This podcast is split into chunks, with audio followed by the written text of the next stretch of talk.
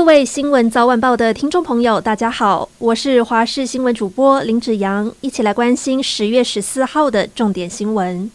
新冠肺炎变异株的疫情一波接着一波，如今又碰上流感高峰。指挥中心今天公布，今年流感季首例的死亡个案，是一名没有接种流感疫苗，而且患有慢性疾病的九十多岁女性。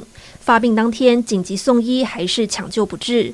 而同一天，本土病例死亡人数也来到八十例，创下 BA. 点五疫情之后的单日新高。国门解封，不少民众疯抢日本机票，但近日却被通知，台湾虎航飞往日本成田、那霸、新千岁等地的航班都被取消。对此，虎航公告，因为日本机场人力不足，影响年底前部分航班。而台湾虎航董事长陈汉明也决定，十六号要亲自赴日拜访各个重要单位，维护旅客权益。国境已经开始实施入境检疫零加七，但邮轮还没有复航。全台大约有百分之九十的国际邮轮都是从基隆港进出或是停靠。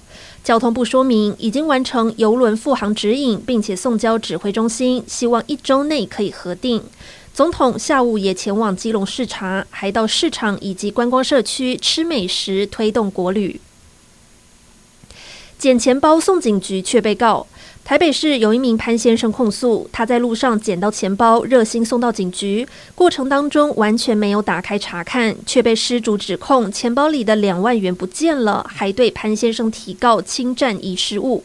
律师解释，失主必须要自行举证，钱包里确实装有两万元，否则很难告得成。也提醒民众，要是遇到类似的状况，最好直接请警方到场，最保险。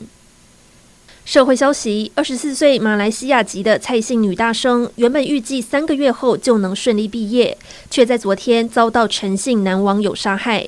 警方透露，两人只认识一个星期。陈姓男子犯案后试图轻生，目前还在医院昏迷当中，无法制作笔录。犯案动机还有待厘清。至于女大生的家属，预计今天晚间抵达台湾。而消息曝光后，也让马来西亚网友相当愤怒，因为从二零二零年一月至今，已经有三名马来西亚籍的女性在台湾遇害。